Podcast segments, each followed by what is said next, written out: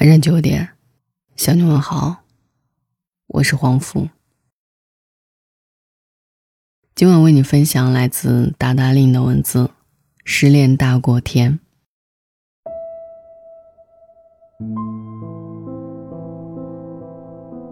泥泞的路，坎坷的感情，都剩下云淡风轻。不要伤心，不要灰心。苦难到虚脱的绝境，会被时间。酿成味甜的回忆。很多人都经历过分手吧？一般谈到失恋故事，大概会有两种情况：一是有些人会沉溺于失恋带来的痛苦之中，每日念旧至极，哪怕这个房间里还有一双他的袜子，甚至出去吃饭不小心点到了以前他最喜欢吃的那一道菜，想到如今。只剩自己一人独食，眼泪就会忍不住掉下来。于是就在这暗无天日的时间里，终日恍惚，如同灵魂死去。第二种情况，应该是电影里或者文学作品当中常有的情节，比如当他回家打开房门的时候，发现家里空空如也，再也没有了以前的播放韩剧的吵闹声。这个时候，他默默打开冰箱，拿出一瓶啤酒，倒满杯子，喝完之后继续加班写邮件去了。又或者是，他站在十字路口，看见他牵着另一个女人的手，大笑嬉戏，于是他默默挂掉刚刚拨通的电话，然后回到两人住的小家里，慢慢打点行李，最后把钥匙放在门口鞋柜的盒子里。重重的关上了房门，离去，不再回头。以前我比较喜欢第二种情况，或许我本来就是个理性的人，也一直秉承着好聚好散的人生原则，因为我发现这是让彼此体面告别的最好方式。但是我错了，我自己经历了失恋，我没有前一种情况的死气沉沉或者灵魂出窍。也没有后一种的淡定，我只是哭，整夜整夜的哭。也是那个时候年轻，不会像现在这样担心这个年纪了再分手，那下一个真的就很难找了。那个年纪的自己想到最多的是关于青春的爱恨情仇，这一件多么不开心的事情。我照样会吃饭。买水果、看电影，只不过吃饭的时候觉得没什么味道，看电影的时候比较容易掉眼泪。大概每一个人回忆自己失败恋爱经历，都能分析出各种理由跟原因吧。但是如果你以为我要鼓励的是，那我们就别谈恋爱了，那我绝对是不同意的。我所秉承的观点就是，每一场感情中全力以赴之后，哪怕没有走到最后，也就无憾了。我最害怕的是那种害怕最后受伤太多，所以干脆就不会投入太多的人。我大学的一个男闺蜜，他的恋爱原则就是一不拒绝，二不说分手，三是绝不回头。也是因为这样，他的几次恋爱。都是不咸不淡的，每一次分开，女生都会哭得很伤心，但是她却庆幸自己在这一场战役里没有投入太多，也就不觉得那么难受。有一次我问他：“你怎么会变成这个样子？”他跟我说了自己初恋的故事，就是因为当年全力以赴的投入，最后失败了。于是告诫自己不要太相信爱情，所以在后面的几场恋爱中，一直都很理智，收得很紧。于是大学的几场恋爱里，他都以自己没有损失太多为荣。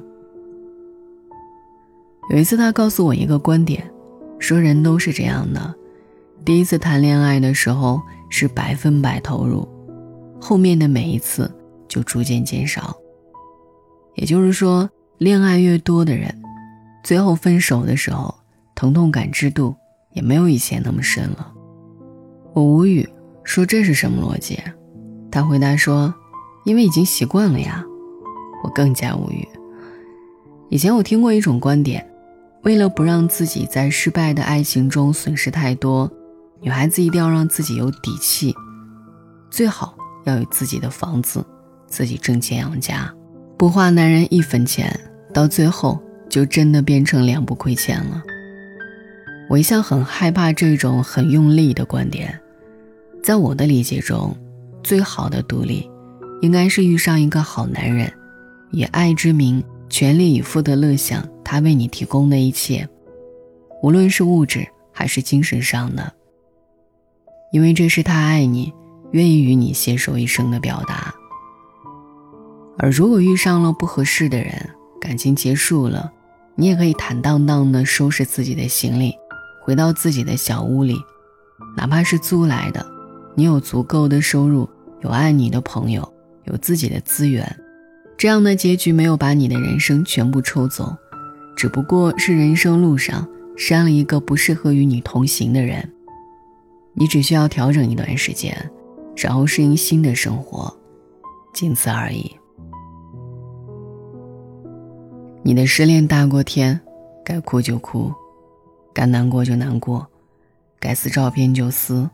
该剪发就去剪，给自己堕落的空间与呼吸的气息，就让它处在这个进行中的状态就好。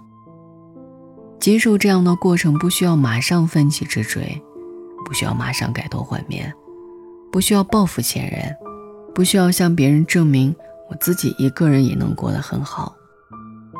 就像电影《蓝莓之夜》里的女主角，她站在他的楼下，望着窗口的方向。没有告别，就开始一个人上路了。即使是下一秒，女主角的世界里会发生翻天覆地的变化，王家卫却不愿意把这些表现出来。就跟林夕那些撕心裂肺的歌词一样，没有很多的描述形容词，有的只是过往回忆的点滴字句。很多年以后，回忆起那些日子。自己会突然流出眼泪来。时间是最好的答案，只有经历过的人，才有资格说这一句。最好的失恋方式，就是真正释怀。而最重要的是，这条路上，只有你自己一个乘客。晚安。哭到喉咙沙哑，还得拼命装傻。我故意视而不见，你外套上有他的发。他应该非常听你的话，他应该会顺着你的步伐。乖乖的待在家，静静的守着电话。我已剪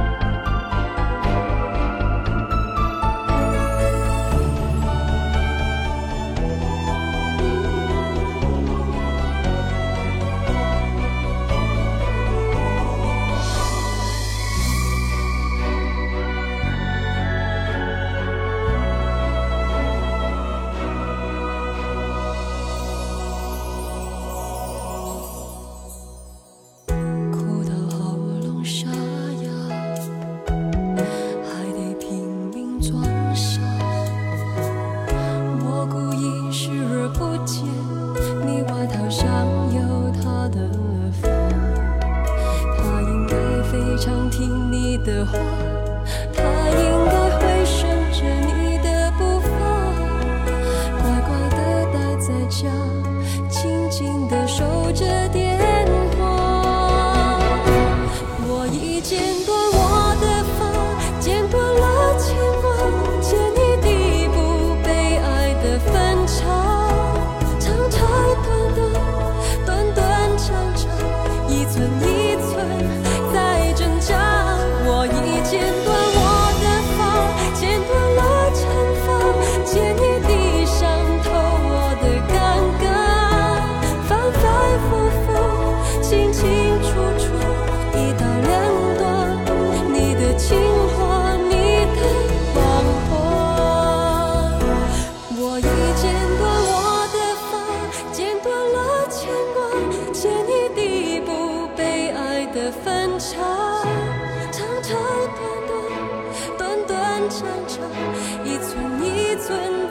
挣扎。